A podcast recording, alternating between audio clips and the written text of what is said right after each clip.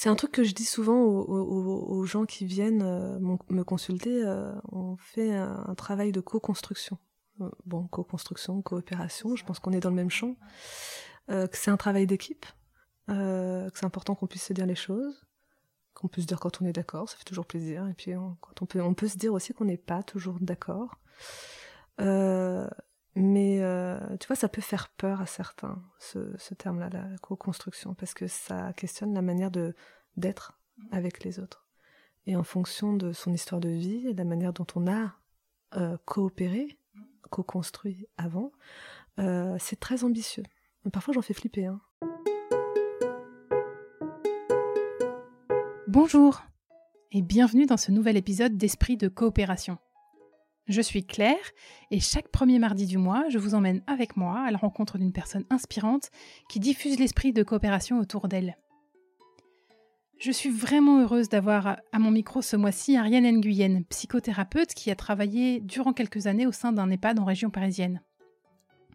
Je suis d'autant plus heureuse que l'actualité récente n'a malheureusement pas montré ce qui peut parfois se passer de bien dans ces établissements. Je connais Ariane depuis quelques années maintenant et la profondeur des échanges que l'on a pu avoir par le passé m'a vraiment donné envie de lui tendre le micro pour qu'elle nous raconte son expérience à elle auprès de nos vieux. Alliance thérapeutique entre soignants et soignés, inclusion, dépendance et autonomie, voilà quelques sujets qui ont animé notre échange et j'espère que vous le trouverez aussi passionnant à écouter que moi quand je l'ai enregistré. Je n'ai plus qu'à vous souhaiter une bonne écoute. Bonjour Ariane. Bonjour Claire. Merci d'être mon invitée à ce, à ce micro. Euh, on va commencer comme je commence régulièrement mes, mes interviews avec un petit icebreaker sonore euh, qui te donnera l'occasion euh, de faire une petite météo intérieure sonore. Voilà, l'idée c'est que tu écoutes les trois sons et que tu me dises quelle émotion ça provoque chez toi ou quel souvenir ça fait appel. Enfin, quelque chose qui. Qu'est-ce que ça suscite quoi. qu'est-ce que ça suscite Et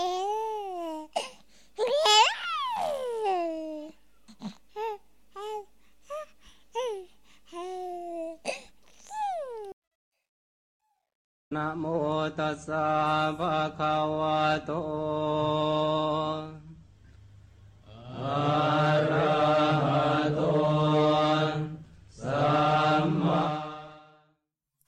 troisième son.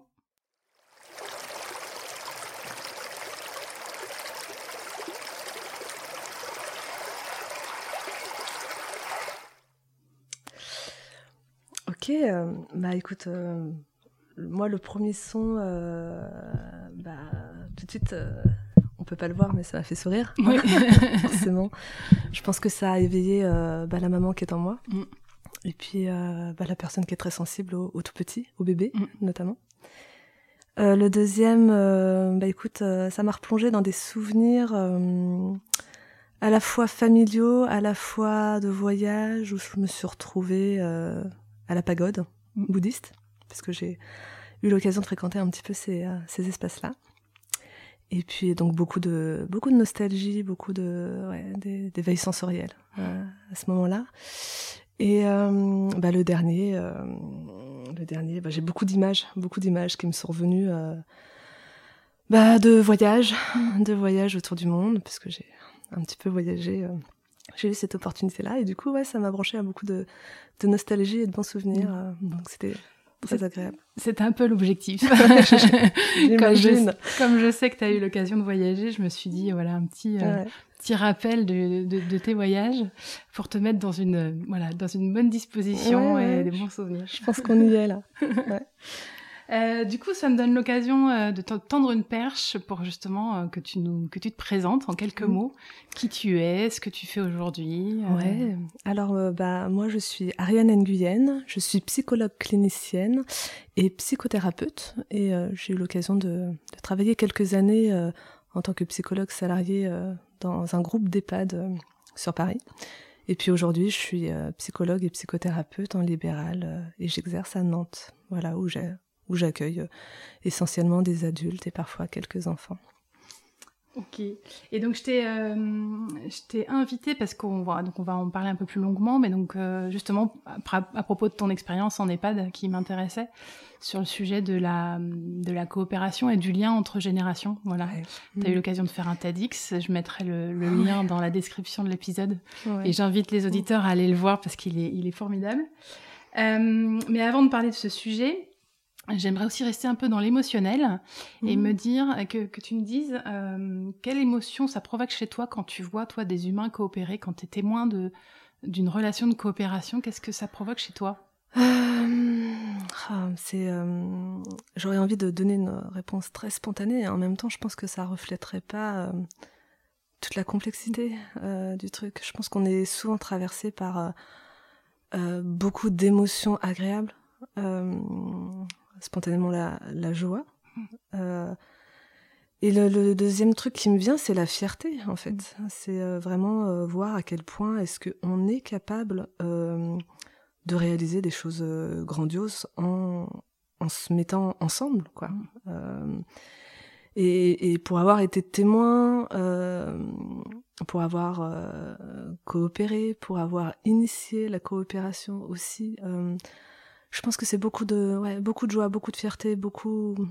Euh, je pense qu'on n'a pas assez de, de mots spontanés associés à la, à la joie, à l'émotion joie qui nous vient. Certainement que il y en a plein, euh, de la gratitude, de voilà, euh, ouais, beaucoup de satisfaction, sérénité. Je sais pas si ça ressemblerait à, à ce que je ressens, mais je pense que c'est les mots qui s'y rapprochent le plus. Oui, oui, c'est effectivement. Euh, plusieurs de mes invités m'ont déjà ont déjà partagé ça, euh, et de la tristesse aussi pour certains de dire mais pourquoi on n'y arrive pas plus souvent et mmh, pourquoi euh, quelque chose un peu de l'ordre du deuil en disant des fois euh, ouais c'est pas si facile que ça et du coup ce serait bien que ça puisse être plus plus souvent. Mais c'est ouais c'est alors tu vois c'est marrant la tristesse c'est pas le premier sentiment moi qui m'est venu. Par contre j'en connais un autre qui est qui est moins agréable c'est la colère. Moi, je, je, sais que bon, ce qui me pousse souvent à initier euh, des projets un peu innovants, euh, souvent que je suis traversée par un sentiment d'incompréhension euh, et qui génère euh, de la colère euh, en moi. Ouais, pourquoi on n'y arrive pas? Pourquoi est-ce que ceux qui sont là avant nous, euh, ceux qui nous dirigent, n'ont pas, voilà, n'ont pas initié, initié des façons de faire euh, qu'on sait aujourd'hui, plus productive. Et, euh, et c'est vrai que euh, je me suis souvent dit que à des hauts niveaux de responsabilité euh, comme ça, enfin à des hauts niveaux de pouvoir, hein, quand on dirige des équipes, des institutions, des établissements, des pays aussi, à quel point est-ce qu'on est amené à, à négliger des savoirs hein, que la science nous offre. Hein. voilà, aujourd'hui, on, voilà, on ne compte plus le nombre d'études de, qui nous montrent que coopérer, euh, la bienveillance, euh, tout ce qui s'y apparente, euh, bah, donne des choses beaucoup plus productives. Mm. Bon, ça engendre d'autres choses, mais effectivement, moi, c'est aussi la colère là qui me vient. Et puis, ouais. J'imagine que tu n'as pas tellement ressenti dans l'expérience que tu as eue en, en EHPAD. Je, je, vais te laisser te présenter en fait l'initiative que tu as mis en place avec une de tes collègues, ouais. euh, parce que je pense que tu en parleras sans doute beaucoup mieux que moi. Ouais.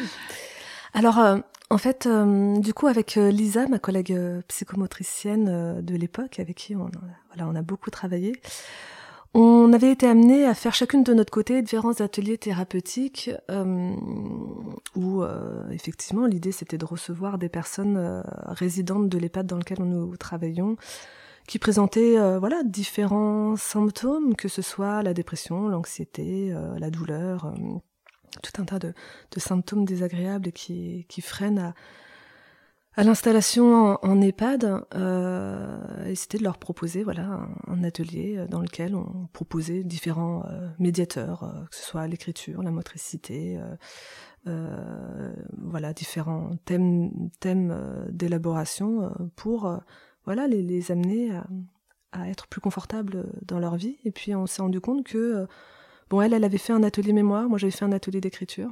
Et puis on s'est dit ouais c'est chouette ce qu'on fait, mais euh, quand même, on se rend compte qu'on a vachement de poids sur les épaules en tant que professionnel euh, du soin, du soin psychique. on attendait beaucoup de nous qu'on apaise les gens en, voilà, en une heure d'atelier par semaine. Ça nous paraissait un petit peu fastidieux. Et puis voilà, on avait un peu les épaules larges. voilà, dès qu'il y avait voilà, ce qu'on appelle un trouble du comportement, dès qu'il y avait un trouble dépressif, c'était tantôt moi, tantôt Lisa qui devions venir au point où des fois on était appelés pour des gens qui pleurent.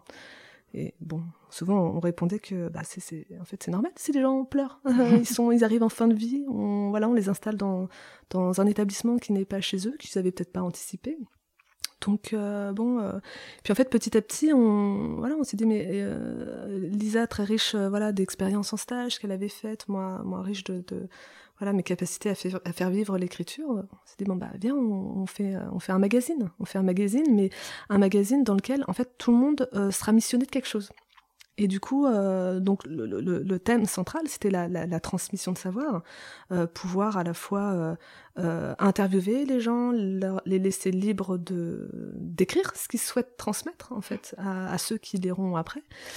Et, euh, et voilà, l'idée c'était vraiment de, de, construire cet atelier où euh, qui a été, voilà, je pense qu'il y a dû avoir une dizaine de résidents qui ont traversé cet atelier au cours du temps sur l'espèce de cinq ans parce que l'atelier a dû vivre pendant cinq années. Et puis en fait, au fur et à mesure, en fait, je pense que rien n'était planifié à ce moment-là. Hein. C'était euh, voilà, déjà on fait un atelier où on se, regroupe nous, et puis en fait petit à petit, on s'est rendu compte que bah, les familles étaient euh, voilà très intéressées de ce qu'on faisait. Donc on s'est retrouvé à inviter certaines familles pendant l'atelier. On s'est retrouvé à leur confier des missions, des missions là où leurs parents, donc installés en EHPAD, pouvaient plus réaliser, ne pouvaient plus réaliser. Donc on a des voilà, on a on a des familles qui ont pris des photos pour faire des illustrations du magazine, qui ont écrit des articles aussi, qui sont venus euh, pendant les ateliers, euh, qui nous ont retrouvé voilà des, des, objets euh, des objets oubliés qui nous permettaient de d'étayer tous nos propos. Et, et, en fait, on s'est vite rendu compte que bah, toutes les semaines, à la même heure, le fait que nous deux, on s'y accrochait très fort, on a su accrocher nos, fidèles, euh, nos fidèles participants, et que ensuite, euh, bah voilà, la, la, direction, les, collègues, les salariés, les aides-soignants ont vite identifié euh, ce moment comme le point de repère. C'est le magazine, c'est l'atelier. Et puis après, on a eu, je pense, voilà, tout un tas de déterminants qui ont mené les, projecteurs sur sur nous. Hein avec une direction qui euh, voilà, tout de suite senti qu'il y avait quelque chose. Donc euh, voilà, à, à, impulser, à mettre en lumière chaque moment de parution à travers un petit coquetel et, c'était fantastique quoi. Et puis ça, voilà, je sais pas si j'ai été un petit peu. Non, mais c'est. J'ai tendance à m'emballer un peu sur ce projet. C'est intéressant parce que effectivement, c'est comment on arrive à. Euh, je, je, rejoins souvent dans la coopération la question de la motivation intrinsèque. Mmh. Et en fait, vous avez réussi à générer autour d'un projet qui euh, semblait être juste un projet d'une proposition euh, aux, aux, participants à quelque chose où ils s'en sont emparés. C'est-à-dire mmh. qu'on a ce sentiment-là que les familles s'en sont emparées, le personnel s'en est emparé. Du coup, c'est là qu'est née la coopération, c'est-à-dire que ça a réveillé chez chez tout le monde en fait mmh. euh, des, des, une envie, une motivation intrinsèque importante qui fait que qui a fait le succès de, de, de l'initiative en fait. C'est tout à fait ça euh, et, euh, et, en fait euh, une motivation qui permettait d'aller au-delà de ce qu'on voyait des gens, c'est-à-dire que les personnes voilà, qui en arrivent à s'installer en EHPAD ont euh, voilà, des capacités limitées qui, qui, qui, les empêchent de, de, réaliser des actes de la vie quotidienne. Hein. C'est voilà, se faire à manger, se préparer à manger, se rendre d'un point A à un point B, tout ça est entravé par le corps, par l'humeur, par tout un tas de choses. Et là, en fait, euh, en, appuyant sur cette, euh, voilà, cette petit, ce petit interrupteur intérieur de, ok, tu peux encore raconter des choses, tu peux, tu peux nous dire. En plus, c'est intéressant, en fait. Euh, et ben là, on se retrouve à prendre son déambulateur et à parcourir tout l'établissement pour euh, se rendre à la, à, la réunion qui dure voilà trois quarts d'heure, une heure. Euh, on est capable de euh, voilà d'écrire alors que jusqu'à présent on peinait à, à signer euh, ses chèques et, euh, et quand ça devient c'est rendu compliqué d'écrire, ben, on fait écrire en fait son, son petit-fils, sa fille à, à, ma place. Donc en fait, on s'est rendu compte que des obstacles qui étaient euh, vraiment euh, vu comme euh, voilà une montagne à gravir, en fait, il y avait des chemins alternatifs et, et qu'il les trouvait tout seul en fait. On, a, on, on, suggérait parfois et il faisait tout le temps. Euh, donc c'est en ça que ouais, la, la, motivation intrinsèque a été éveillée de manière un peu naïve. Allez, faisons un truc. Et puis ça a pris et en fait on a eu que à attiser le feu, en fait. Nous, nous on mettait des, petites branches de, bois à droite à gauche, avec plus ou moins de travail, parfois même un peu chez nous, mais, mais c'est vrai que ça, ça a permis d'éveiller mm. le feu. Là, on croyait qu'il était éteint. Mm. Et c'est la force du lien aussi, c'est-à-dire que dans la coopération, il y, a, une question de lien avec la personne. à mm. partir du moment où on s'intéresse à son vécu, à son mmh. ressenti, à ce qu'elle est profondément, en fait, euh, euh, il y a une espèce d'ouverture et du coup, euh, la personne devient également ouverte à ce qui lui arrive et ce qui lui est proposé. Mais je pense que là, tu touches vraiment le, le fond du problème et de la solution. C'est-à-dire que les êtres humains sont tous motivés par des besoins fondamentaux, on le sait, il y a des besoins physiologiques, manger, boire, dormir, et puis euh, des besoins de reconnaissance, d'être vu, d'être entendu, d'être considéré, de se sentir utile. Euh, et, je pense qu'on a une vraie problématique du lien aujourd'hui dans nos sociétés. Euh, je pense que, bon, on y reviendra peut-être un peu plus profondément plus tard, mais mais c'est ça en fait, c'est des euh, individus qui euh, sont sans cesse stigmatisés par leur vieillesse, par le côté obsolescent hein, euh, de la vieillesse, que voilà dès lors où on n'est plus dans le faire, plus dans la productivité, la rentabilité, bon, on servirait plus à rien. Alors que le fond du propos, il est, bien là en fait. C'est de pouvoir trouver bah, en fait ce qui est intéressant, ce qui est chouette, et, dès lors où un individu, et moi je l'ai vu, mais sans cesse en six ans d'exercice en EHPAD, que dès lors où l'individu, euh, euh, aussi désorienté, aussi tourmenté, dès, qu'on l'interroge sur, sur ce qu'il sait de lui à cet instant T, euh, on le réanime. On le réanime. C'est vraiment une image très forte, moi je trouve.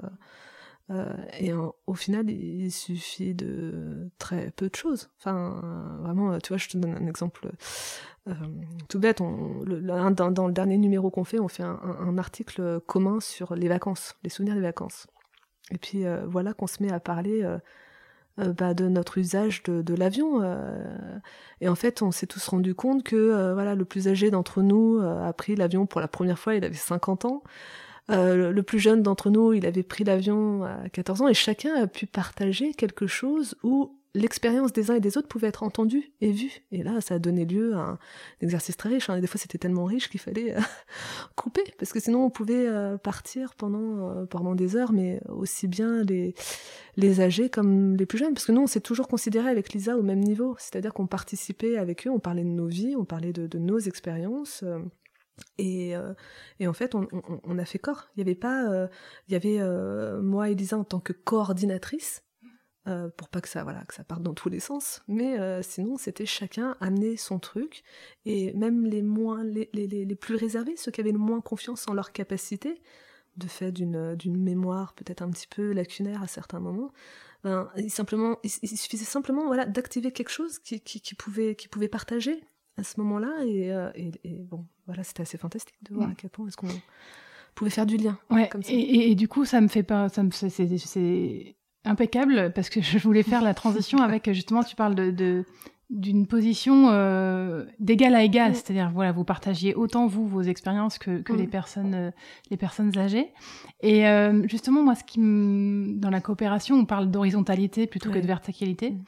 et il y a une question que j'avais envie de te poser sur justement comment on fait quand euh, on est en face d'une personne dépendante, donc que ce mm. soit d'ailleurs, je, je, rejoins euh, une personne âgée, mais un enfant mm. ou, ou dans une, sorte de dépendance entre un manager et un, et un, collaborateur, il y a une certaine dépendance. Mm, euh, et comment, voilà, j'aimerais bien avoir ton regard sur euh, euh, quelle posture adopter, et notamment chez les personnes âgées et, les enfants où il y a une vraie dépendance euh, matérielle, là, pour le mm. coup. Euh, comment, quelle posture adopter pour pouvoir être dans le, plus dans l'horizontalité, dans ce lien, plutôt que dans la dans l'autorité? Oui. Alors tu vois, je pense qu'on peut introduire une nouvelle notion, tu vois, faire la différence entre la, la dépendance, son versant haute, ce serait l'indépendance et l'autonomie, qui sont euh, voilà, assez, euh, assez différentes. l'indépendance, c'est cette capacité à pouvoir, euh, voilà, n'avoir besoin de personne pour les actes de la vie quotidienne. Hein, euh, voilà, euh, t'as ton compte en banque, tu peux payer ton loyer, tu peux aller faire des courses, etc., etc. Et la notion d'autonomie, c'est celle qui fait référence à bah, ta capacité à penser les choses par toi-même, à faire des choix par toi-même. Et, en ça, tu vois, je trouve que c'est intéressant de nuancer ces deux, approches parce que là où les personnes âgées, par exemple, ont été rendues dépendantes parce qu'entravés par leur corps, entravés par leur capacité physique et peut-être cognitive de pouvoir euh, euh, assumer les actes de la vie quotidienne, ils en sont pas moins, euh, moins autonomes. C'est-à-dire qu'il y en a qui ont encore des, voilà, des, capacités à, penser par eux-mêmes, à, savoir, enfin voilà, être très libres, hein, même ceux qui en sont le plus désorientés, hein, ceux qui, qui présentent euh, ce qu'on appelle des troubles du comportement, ont très bien ressenti dans leur corps qu'ils n'ont pas envie d'être là, ils n'ont pas envie qu'on leur impose ceci, qu'on impose cela, et, euh, et, du coup, ils font savoir, en s'agitant, en criant, en n'étant pas d'accord. Et c'est euh, en ça que ça ressemble un petit peu à la petite enfance. Hein. Euh, vraiment, moi, j'avais l'impression des fois d'être dans une garderie, hein, en, EHPAD. Il y a des liens incroyables qui sont, possibles. Et, peut-être à la différence, le tout petit, lui, est dans une construction euh, de son autonomie. Euh, et, je pense que l'adulte se positionne, devrait se positionner. Après, bon, c'est plus ou moins facile comme facilitateur pour pouvoir acquérir son autonomie en intégrant les règles du savoir-vivre ensemble, etc. Et si on fait une espèce de pont entre les deux, euh, tu vois, le, manager avec son, voilà, son collaborateur, euh, son, salarié, euh, à quel point il veut favoriser l'autonomie ou pas? Parce que on peut rendre un, salarié, un collaborateur autonome, à quel point le manager peut être OK avec ça. Et ça, c'est tu vois, c'est un versant un petit peu euh, qu'on voit tous dans les entreprises. Hein. Moi aussi, j'ai été salarié. À quel point est-ce qu'on a intérêt à favoriser l'autonomie, c'est-à-dire voilà un, salarié qui va penser par lui-même et qui va mettre au service son indépendance pour réaliser les choses et à, quel point est-ce que ça peut venir aussi contrarier euh, certains dirigeants? Voilà. Euh, euh, est-ce qu'on voit ça comme une euh, on, vient questionner vraiment les, valeurs managériales. Est-ce que voilà ce, collaborateur que je vais encourager à faire par lui-même, je lui dis ok, je valide, je t'encourage dans ce que tu veux faire. Bon, est-ce que c'est pas un collaborateur qui bah, va, va grandir, grandir au point de vouloir partir aussi et euh, voir, euh, voilà, faire d'autres choses dans, dans, dans, sa vie. Est-ce que le, le, manager est ok avec ça? Et ça, ça, pose, je pense, des, des questions très personnelles sur sa manière de, de laisser faire, de lâcher prise, hein, comme tu, tu disais au, début, on lâche un petit peu. Euh. et puis euh, cette capacité à faire confiance, euh, à, à, à, à, tomber sur ses pattes une fois que voilà un collaborateur qui nous a satisfait euh, part pour d'autres aventures, bon, peut se retrouver seul. Gérer la solitude aussi euh, par rapport aux différentes missions qu'on doit accomplir, c'est aussi une question euh, à laquelle il faut pouvoir euh, répondre.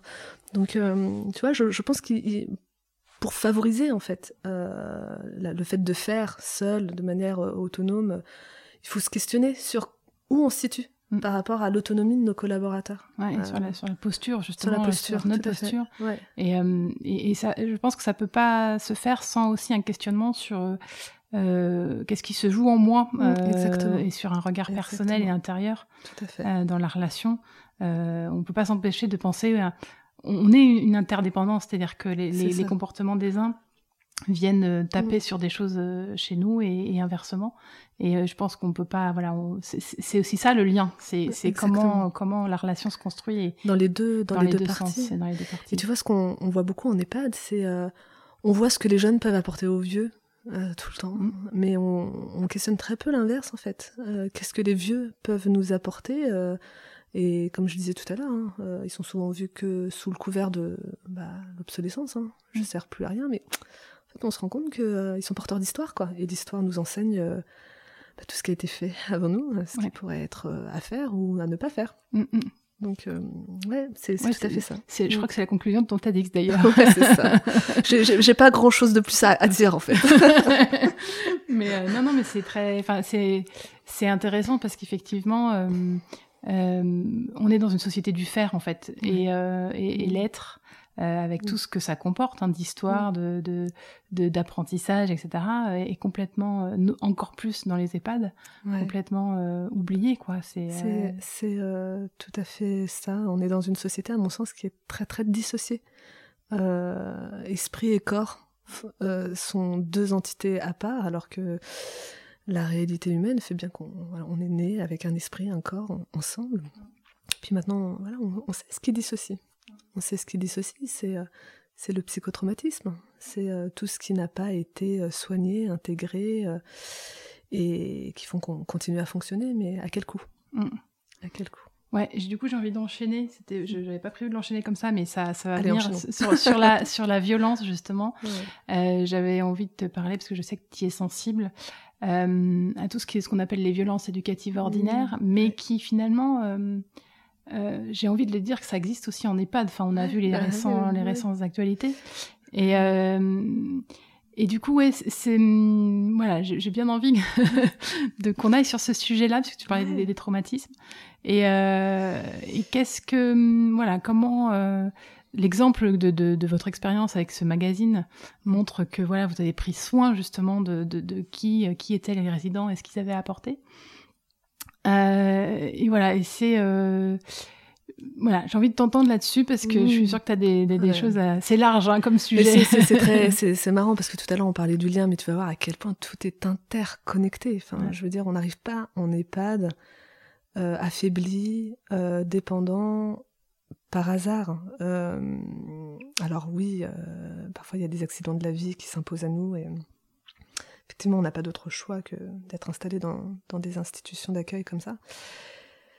Mais euh, je te disais tout à l'heure, parfois j'ai l'impression d'être dans une garderie. Je, me souviens d'une fois, une, voilà, une porte était fermée, puis j'entendais à travers la porte une fille, donc voilà, qui devait avoir une sexagénaire, une soixantaine d'années, qui s'adressait à sa mère, 85 ans, quelque chose comme ça qui perdait la tête, euh, voilà, en fauteuil roulant, et à travers la porte, j'entendais une fille euh, qui disait arrête de faire la comédie, euh, tu le fais exprès, et il y avait des échos vraiment à, ce que j'ai pu entendre hein, en traversant différents endroits de ma vie, voilà, un discours qu'on pouvait avoir auprès de tout petits d'enfants. Et, on parle du terme infantilisé, hein, qui est un terme sur lequel on pourrait parler pendant des heures, qui vient bien témoigner de la manière dont on considère nos enfants. Je trouve que c'est très dévalorisant et c'est un, terme que, je, pas, je n'apprécie pas trop. Mais euh, de, voir à quel point, en fait, euh, il y a une question du lien qui s'est rompu. Euh, et, je pense que on, vit la vieillesse. les EHPAD, c'est la résultante de nos modes d'éducation qu'on a eu depuis des décennies, des années, où on, on, utilise euh, oui la, violence euh, pour s'adresser. Alors il y aura toujours des exceptions hein, à, la règle, mais il y a des tendances qui se dessinent et qui montrent à quel point est-ce que euh, on s'adresse à l'autre sans le considérer comme une personne, sans considérer qu'il est qu'il est euh, poussé euh, par différents besoins. Je dis pas que les besoins sont légitimes ou pas. Hein. Je veux dire, euh, voilà, une personne âgée qui a absolument envie de sortir pour rentrer chez lui à 18 heures, alors que ça fait des années que l'appartement, la, maison est vendue, etc.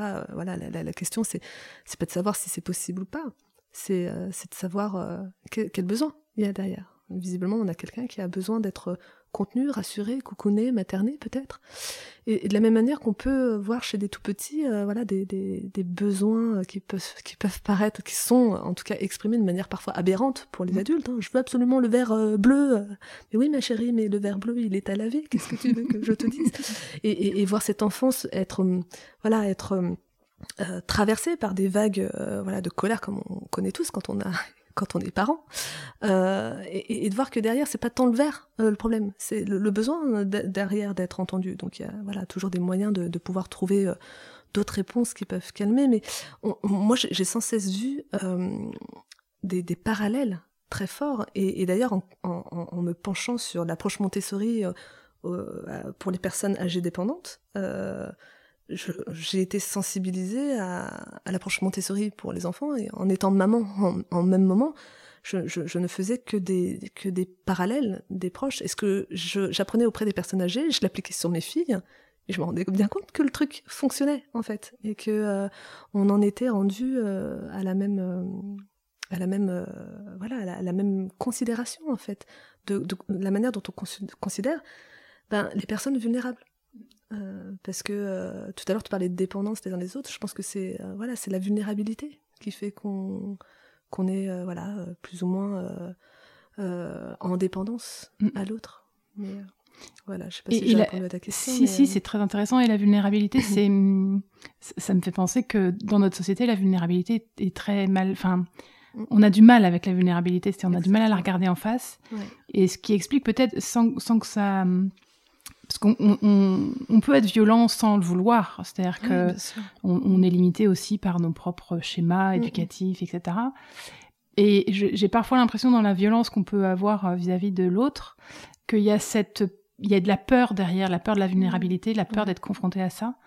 Euh, qu'est-ce que toi, tu t'en as analysé euh, euh, Je pense que ça rejoint ce que tu disais tout à l'heure sur. ça pose la question de son positionnement.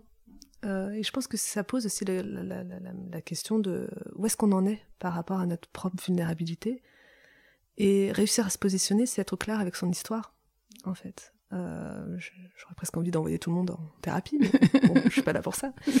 Mais euh, on peut être porteur d'une violence parce qu'on a, en fait, on a vécu la violence et on n'a pas besoin de, on n'a pas besoin d'une bombe forcément qui explose dans le ciel. On n'a pas besoin d'une maison qui s'effondre. On n'a pas, on n'a pas forcément euh, besoin d'une agression pour pour connaître une violence. Il y a, des violences subtiles. Hein. C'est pas pour rien qu'on parle des violences ordinaires, éducatives ordinaires. C'est que c'est, en fait, c'est diffus c'est là tout le temps, c'est euh, dans les propos de nos parents, dans, dans, ce que véhicule la société, qui, qui, nous façonne, qui nous structure et qui nous positionne sur, euh, sur notre rapport à la vulnérabilité. Alors euh, voilà, ça va dépendre du milieu dans lequel on a évolué. ok, est-ce que la vulnérabilité était reconnue comme quelque chose de l'ordre du normal, mais peut-être même on n'y mettait pas le mot vulnérabilité, peut-être sensibilité, euh, voilà, c'est normal d'être triste, c'est normal d'avoir peur, c'est normal de d'être en colère, voilà. Maintenant, euh, qu'est-ce que t'en fais? Comment tu la sublimes? Euh, Est-ce que tu vas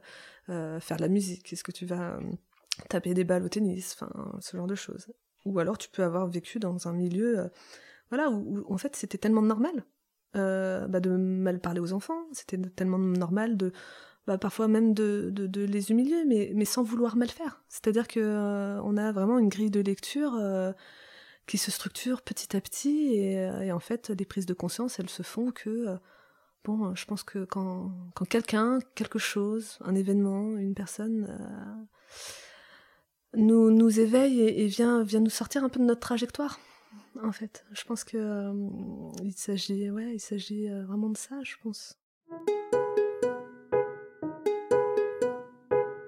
Vous appréciez cet épisode?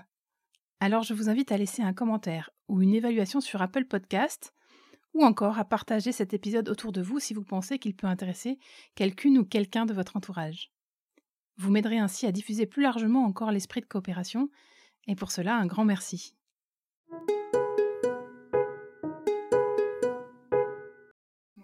Pour en revenir à la coopération, je pense que dans une, pour qu'une relation de coopération puisse avoir euh, lieu, et dans, en tout cas dans les conditions euh, optimum, euh, effectivement, on peut pas se, je pense qu'on peut pas se passer du travail, comme je le disais tout à l'heure, du travail intérieur et de, mm. de d'être au clair, et puis d'être au clair et d'être ok. D'ailleurs, si ça fonctionne pas, on dit ok, ça n'a pas fonctionné, mais la responsabilité est peut-être partagée. J'ai peut-être pas, enfin voilà, être capable aussi de euh, de regarder en soi, quoi. Mais ça, ça, rejoint tout à fait ce que tu disais tout à l'heure au sujet de la peur, et j'ai pas, j'ai pas trop commenté, mais en fait, euh, je pense que euh, les personnes, les individus pour qui c'est plus difficile de regarder à l'intérieur, c'est effectivement, il y a de la peur, une peur.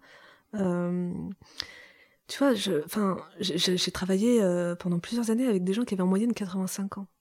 Moi, j'arrive en tant que psy, jeune femme. Bon, la, la, plus, la, plupart du temps, j'étais reçue avec bienveillance. Hein, euh, mais on travaille pas de la même manière avec quelqu'un qui a 85 ans qu'avec quelqu'un qui est euh, ouais, à la veille de sa vie, 30, 40 ans, 50 euh, ans, enfin, moi, 60 ans, on est à l'aube de sa vie, tu vois. Mais il y en a pour qui, j'en ai rencontré très peu, qui étaient dans une, un positionnement d'introspection. Euh, ok, voilà tout ce que j'ai fait dans ma vie, voilà où j'en suis dans le rapport avec mes enfants, etc. Très très peu, je peux les compter sur les, doigts d'une main. Et j'ai vu des, je des centaines et des centaines de personnes. Mais à ce moment-là, il est question en fait de, de, venir. Euh, alors, euh, qu'est-ce qu'elle dit, la peur derrière tout ça? Elle, vient de dire, mais en fait, ça fait 85 ans que je fonctionne comme ça. et là, on vient, on vient me dire que peut-être ouais, mon positionnement euh, euh, m'a entraîné à vivre la vie que je vis aujourd'hui mmh. à être dépendant, à être isolé parce que plus personne ne veut me parler, mes enfants, j'ai plus de rapport avec eux, Bon, euh, c'est terrifiant en fait. C'est terrifiant. Et je pense que toutes les personnes qui rechignent à travailler sur elles-mêmes, c'est des personnes qui sont terrifiées de ce qu'elles peuvent découvrir. Et euh, effectivement, ça secoue. Ça mm. peut se secouer. Il faut être bien accroché, quoi, euh, quand on fait un travail d'introspection. Je mm. pense. Je te vois, je te vois confirmer. Oui, bah oui, je, suis passée par là, donc voilà, je, vois tout à fait ce que tu veux dire. J'ai tout de suite là le mot ombre qui vient. au-dessus, là, qui plane. c'est ça. quand on, va aller chercher sa, sa zone d'ombre, c'est pas toujours euh, c'est pas toujours facile et, joyeux, mais c'est nécessaire. à mon avis, c'est nécessaire, mais ce n'est que mon avis. mais euh, après, tu vois, c'est, euh, je pense que beaucoup, beaucoup de gens ont peur de cette zone d'ombre que tu décris. je sais pas, j'ai une métaphore qui me vient que j'utilise souvent. Je sais pas si c'est la meilleure, mais tu vois, la, la, zone d'ombre, c'est le, le, générique de fin d'un film, tu vois. Et, en fait, il y a pas mal de films aujourd'hui qui ont compris qu'il fallait cacher une petite scène à la fin. Et euh, la zone d'ombre, il y, a beaucoup de gens qui, ont peur de ce générique. Ok, c'est fin, bon, je me, je me lève, je me barre de, la salle de ciné. Il y en a quelques-uns qui restent. Et après, on découvre autre chose. On découvre qu'après le générique de fin, il y a, y a une histoire possible. Et ça va donner lieu à un deuxième chapitre, un deuxième film, un deuxième. Euh, et, c'est en ça, je pense que euh, ouais, les gens manquent de confiance, tu vois, en, en, eux. ils ont peut-être pas de modèle aussi, parce que c'est plus facile d'aller consulter quand on a été peut-être entouré par d'autres gens qu'on consultait que que d'y aller euh, voilà spontanément euh, comme si on allait acheter une baguette de pain. allons-y. Il y a quelque chose qui me vient là dans, et là c'est à, la thérapeute que je, m'adresse euh, la relation patient thérapeute est-ce que tu peux considérer ça comme une coopération ou pas? Complètement. En tout cas moi je enfin en tout cas moi moi c'est mon regard à moi. Peut-être que bon, je, en même temps, j'ai du mal à me dire que quelqu'un d'autre pourrait penser autrement et euh, peut-être qu'il, voilà, on n'entendrait peut-être pas sous ce terme, mais euh, c'est un truc que je dis souvent aux, gens qui viennent euh, me consulter. on fait un, travail de co-construction. Bon, co-construction, coopération, je pense qu'on est dans le même champ. que c'est un travail d'équipe, que c'est important qu'on puisse se dire les choses, qu'on peut se dire quand on est d'accord, ça fait toujours plaisir. Et puis quand on peut, on peut se dire aussi qu'on n'est pas toujours d'accord. Euh, mais euh, tu vois, ça peut faire peur à certains, ce, ce terme-là, la co-construction, parce que ça questionne la manière de d'être avec les autres. Et en fonction de son histoire de vie et de la manière dont on a euh, coopéré, co-construit avant, c'est très ambitieux. Parfois, j'en fais flipper. Hein. Euh, mais, euh, mais je pense que c'est une étape nécessaire. Et si on ne sait pas faire au début, parce que toutes les expériences qu'on a eues autour de la coopération, de la co-construction, de la manière d'être avec les autres, que ce soit dans le milieu professionnel ou dans le milieu personnel, dans la famille, dans les amis, euh, on peut apprendre à faire. Et, c'est une expérience qui, à mon sens, on peut vivre en psychothérapie, parce que bon, c'est mon domaine. Mais pour moi, la, thérapie, c'est vraiment, euh, euh, comme Irvine Yalom disait, c'est euh, vraiment une répétition générale de l'existence. C'est-à-dire que ce qu'on vit en thérapie avec son thérapeute, c'est un peu à l'image de ce qu'on vit avec voilà tous les gens qui nous entourent. c'est pas strictement identique, mais il y a des mécanismes qui sont très communs. Des choses qui se rejouent. Euh. Des, choses qui se rejouent, tout à fait. comprendre, apprendre, ressentir euh, ce qui se rejoue, ça permet de, parfois euh, sortir de la trajectoire et de faire autrement. Mm, mm. Moi, je, je, je, repense aussi à, ça, c'est que parfois dans la coopération professionnelle ou personnelle, il y a des choses aussi qui se rejouent de notre histoire, hein. c'est-à-dire que des, des, des, schémas qui se répètent. D'où l'importance, ouais, je le redis, mais d'être bien au clair et de se dire oh là là effectivement là euh, là je suis en train de rejouer un truc euh, et, et, ça permet euh, et ça permet effectivement de, de, ou de rectifier ou de mmh. dire bon bah ok ben c'est la coopération avec cette personne-là, bah, ça ne ça pourra pas être possible pour l'instant. Ouais. Euh. Et puis même, ça peut aussi venir, tu vois, quand tu, tu, prends conscience du truc que tu rejoues, un truc qui n'appartient pas en fait à la situation avec ton collègue XY, ton, ton mm. chef, c'est pouvoir prendre la situation telle qu'elle est mm. et, non pas euh, de, la rattacher à euh, des carences euh, précoces et, pouvoir traiter la situation à l'instant T et en te détachant de voilà des, des, des, affects des, de, des émotions qui n'ont pas lieu en mm, fait voilà quand on quand ton patron t'as contrarié, non, euh, c'est pas ton père qui t'a, euh, voilà, c'est ton patron qui, qui, euh, qui te fait éprouver des choses qui sont pas forcément agréables, mais qui peuvent être peut-être détachées de, des expériences passées. D'où l'importance de prendre du recul. Mm. J'ai vécu une expérience, euh, j'ai envie d'en discuter avec toi. donc j'anime des, enfants de 6-8 ans dans, dans, le mouvement Scout et Guide de France. On était euh, là, on a été tous les tous les tous ces enfants là de l'Essonne là récemment euh, rassemblés pour une, journée tous ensemble, c'était très chouette. Et on, clôture la journée sur euh, la thématique qu'est-ce qu'il faudrait semer dans ce monde pour que pour que la planète soit plus belle, que les hommes mmh. veuillent bien vivre ensemble, enfin arrivent à bien vivre ensemble, etc. Et les enfants très naturellement, les première réponse assez spontanément était très positive. Bah, c'est de l'amour, c'est des graines mm. d'amitié, c'est des graines d'écoute. Et très très vite, euh, et ça a été 98% des réponses ensuite, ça s'est transformé en il faut pas taper, ne pas ne pas mm. euh, crier, ne pas ne pas ne pas ne mm. pas. Et je me suis dit mais comment des enfants, euh, voilà, alors qu'on est dans cette dans, dans, dans la consigne entre guillemets, dans quelque chose de très positif, qu'est-ce qu'il faudrait faire euh, pourquoi ils se mettent à faire du ne pas hmm. et, être dans l'interdiction plutôt que dans l'autorisation à faire? Je pense qu'on n'a pas construit un monde très euh, kid-friendly. Tu vois, tu vas, trouver un resto où tu peux emmener tes enfants de 2 ans, euh, de, 6 ans qui ont besoin de bouger sans tout taper. bon, au mieux, tu as des, as des d'autres personnes autour de toi euh, bienveillantes, euh, mais souvent t'as qu'une seule envie, c'est de partir. Regarde nos maisons, les escaliers euh, hyper dangereux, ou ou effectivement monter un escalier quand t'as 2-3 ans, les parents sont très anxieux parce qu'il y a de quoi être anxieux, on peut se casser la figure, on peut mourir hein, dans le pire des cas. Et, et, je pense que dans dans, dans, dans, les milieux, dans les sociétés où on a construit, on a bâti des endroits qui sont pas adaptés à tout le monde, euh, forcément, un enfant qui n'a pas les capacités de monter un escalier, de traverser une route, etc., il va entendre quoi? Non, fais pas ça, euh, tu peux te tuer. Et en fait, le parent aura raison. Mais euh, on le voit aussi pour les personnes en situation de handicap. Hein, voilà, traverser un trottoir, non, je peux pas aller par là. Non, je peux pas, je peux pas prendre tout le métro comme j'aurais envie de. Pourquoi? Parce que le monde n'est pas façonné pour moi. Et, je pense, alors j'ai pas la réponse à tout, sinon Voilà, mais, euh, mais je pense que une, euh, un, un, un des indicateurs qu'on pourrait penser, enfin, une direction qu'on pourrait regarder, c'est comment est-ce qu'on peut façonner un monde où tout le monde peut évoluer sans se prendre une porte, sans, sans euh, voilà trébucher, sans ce genre de choses. Et on voit bien que certains, certaines initiatives de, de, de construire des lieux d'accueil, enfants-parents, même des, des, des, restos, là moi je vois sur Nantes, il y a pas mal de, de petits cafés qui se construisent où les familles sont les bienvenues. Bon bah voilà, je suis pas sûre qu'on entende si souvent que ça. Non, ne fais pas ça. Non, ne fais pas ça.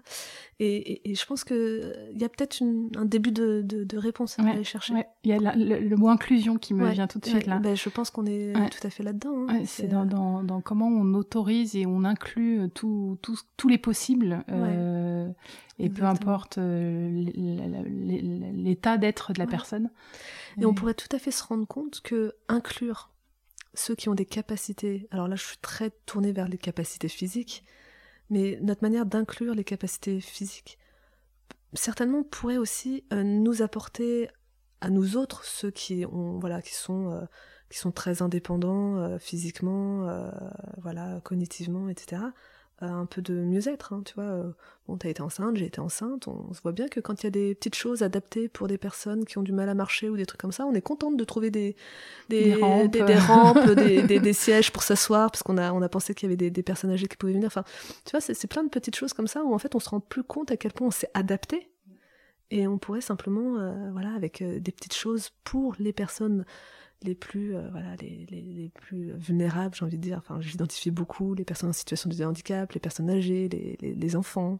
Euh, bah, je pense qu'on pourrait vraiment en bénéficier en fait. Euh, tous. De, de, tout le monde. Donc, euh, oui parce qu'on est tous amenés mine de rien dans nos vies à être à un moment handicapé de quelque chose. Enfin il suffit bah d'une maladie d'un accident tout bête une jambe dans le plâtre etc et, c'est pas hum, le, handicap n'est pas forcément un état définitif et il peut être passager aussi quoi. Et puis il peut survenir euh, de manière aussi, comme tu, tu dis, hein, assez surprenante. On peut se casser la jambe, etc. Et puis en fait, on peut aussi avoir joui d'une vie où on a été euh, au centre, c'est-à-dire on a été voilà, on a été celui qui est valorisé, celui qui a de l'argent, celui qui a de bonnes capacités physiques. voilà, et puis on peut avoir un accident, euh, devenir euh, tétraplégique, on peut euh, vieillir aussi.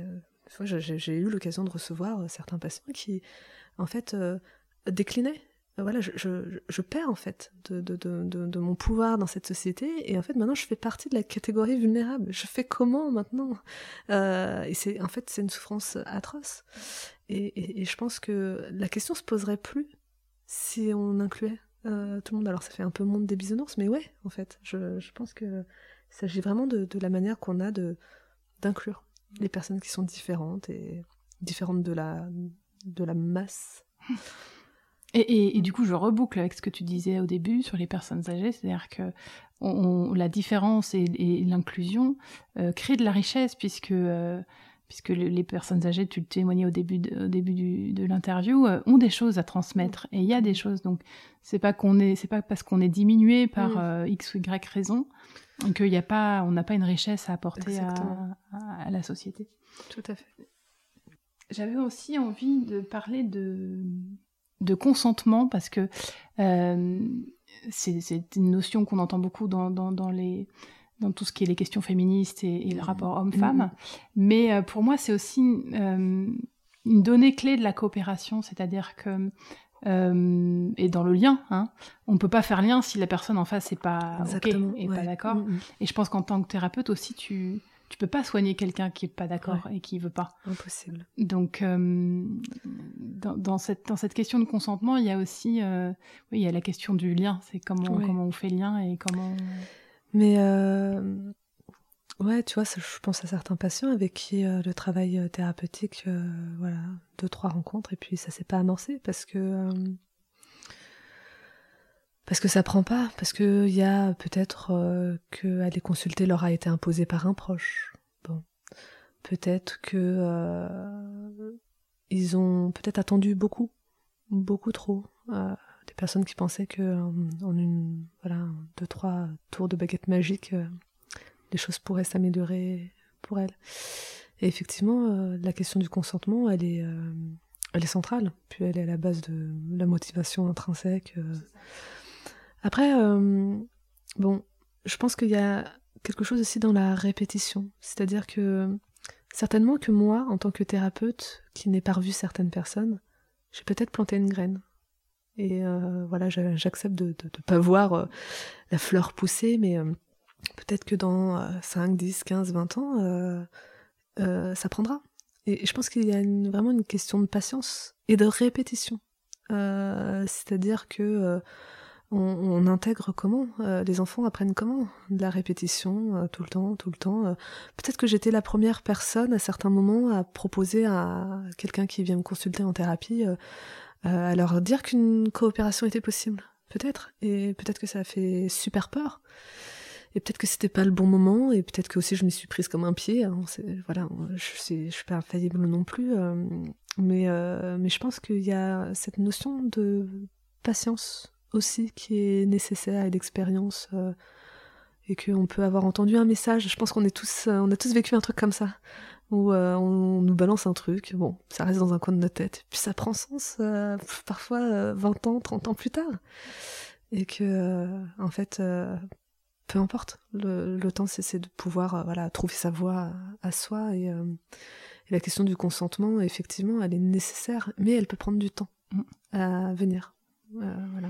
Oui, je, je, rebondis sur une, quelque chose qui est mon deuxième invité, euh, donc, qui est formateur en CNV, qui disait, mais des fois, euh, ben, en fait, euh, on n'a pas envie d'aller dans ce terrain de coopération parce que c'est trop douloureux ou pour plein de choses, pour mmh. plein de raisons, ça réveille des trucs. Et, et il faut accepter que c'est ok et que c'est pas mhm. une injonction de plus. Ouais. Euh, voilà, et ça, je, je tiens à, le dire dans, dans, ce podcast parce que mm.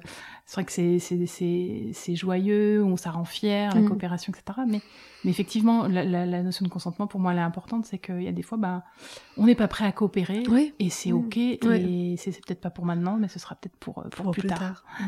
Tu vois, ça me fait penser, euh, excuse-moi, je, je rebondis là à l'EHPAD où c'est une de nos problématiques majeures euh, des résidents, donc des personnes âgées, dépendantes, qui ne sont pas coopérantes et qui sont en refus de soins. Euh, et du coup, euh, voilà, nous les psychologues, on est souvent sollicités pour ce genre de questions. pareil, on n'a pas de la baguette magique, mais ce qu'on peut, ce qu'on peut être amené à penser, c'est que voilà, il y a une manière d'aborder. Comment est-ce que tu proposes la coopération dans le soin, dans la toilette du matin, ou dans ce genre de choses? Qu'est-ce que comprend l'autre aussi? Est-ce que la personne a toutes ses capacités cognitives et peut comprendre que euh, là on vient pour faire du soin et que c'est pas un ennemi qui arrive pour nous agresser Enfin, il y a beaucoup de, notions de, cet ordre-là. Et, et, moi, j'ai souvent encouragé à dire, ok, ça marche pas, passe le relais à quelqu'un d'autre. Peut-être que tu feras autrement, euh, peut-être que ton collègue fera autrement, etc. Euh, reviens le lendemain, reviens à une heure différente. Euh, et, oui, on peut avoir affaire à des personnels soignants qui se découragent, parce qu'il y a de quoi hein, se décourager hein, quand, voilà, ça fait euh, trois mois qu'on essaie de faire la toilette à une personne et qu'elle refuse et qu'elle nous tape et qu'elle nous agresse. Et, je pense que ça, ça rejoint un petit peu tout à l'heure, hein, la, patience, euh, l'ingéniosité aussi, euh, ne pas se laisser, euh, voilà. Euh, mais mais ça, voilà, ça demande beaucoup de coopération, même entre, entre équipes. Et là aussi, hein, c'est c'est encore un, autre débat, mais faut pouvoir voilà passer le relais. Mais voilà, ça me faisait penser à, à ça aussi dans le monde dans le monde des EHPAD. Bah oui, parce que effectivement, le, le c'est toujours une c'est toujours une rencontre en fait. Mm. c'est-à-dire que entre ce que comment la personne va présenter le, soignant va présenter la chose et comment ça va être perçu et reçu par la personne en face peut-être qu'effectivement une autre personne va présenter les choses différemment et va venir toucher quelque chose chez, chez la personne en face. À un moment où l'autre personne à un moment où la personne âgée sera peut-être aussi dans d'autres dispositions. C'est c'est un alignement de planète c'est ça. euh, la, parfois. la coopération. Complètement. Exactement. Oui complètement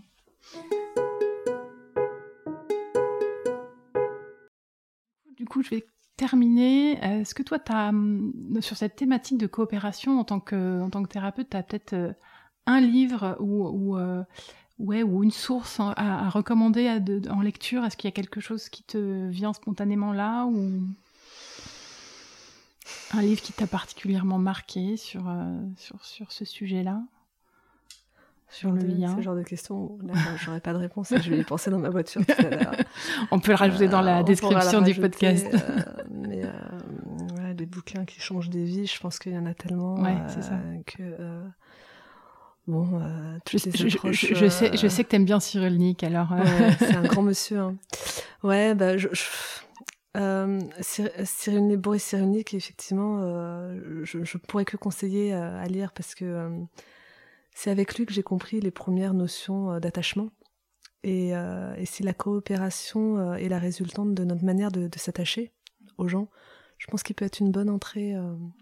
et effectivement, j'orienterai peut-être toutes les personnes qui sont curieuses d'aller plus profondément dans le sujet, toutes les lectures autour des théories de l'attachement, qui sont qui dictent en fait nos relations depuis notre toute petite enfance, depuis qu'on est un tout petit bébé, au moment où on s'apprête à quitter cette, cette vie voilà. Euh, et bien, donc on arrive à la conclusion. Euh, je pose toujours deux questions à mes invités. Euh, je les invite à en choisir une à laquelle ils vont répondre. La première question, c'est avec quoi tu repars de notre conversation? Et la seconde, c'est quel euh, prochain petit pas tu aimerais faire, toi, dans, ta vie, dans les collectifs auxquels tu appartiens? Collectif, j'entends au sens large, hein, famille, euh, boulot. Mmh. Quel prochain petit pas tu aimerais faire pour plus de coopération? Euh, bah, je vais, je vais, ouais, je, vais prendre la première, la première question, même si on pourrait commenter toutes les questions. je pense que tu, tu, apportes ton regard voilà, très tourné coopération dans l'entreprise. J'apporte mon regard coopération dans le milieu, dans un milieu de soins. on a parlé de la petite enfance, on a parlé. En fait, ce avec quoi j'aimerais repartir, c'est vraiment l'idée que, ouais, c'est des, corps différents, mais toujours avec les mêmes mécanismes celui du lien, de l'attachement, de la coopération, et que euh, souvent c'est qu'une question de lexique, mais euh, il s'agit toujours de, la manière d'être avec les autres et la manière dont c'est satisfaisant ou pas. Voilà. Eh ben, belle conclusion. Merci à toi, Ariane. Merci à toi, Claire, de m'avoir donné la parole. À bientôt. À bientôt. Merci à mon invité pour son partage. Et merci à vous pour votre écoute. J'espère que vous avez passé un chouette moment en écoutant cet épisode et que cet échange vous a donné envie d'insuffler à votre tour davantage de coopération autour de vous. À bientôt pour un nouvel épisode et en attendant, prenez soin de vous.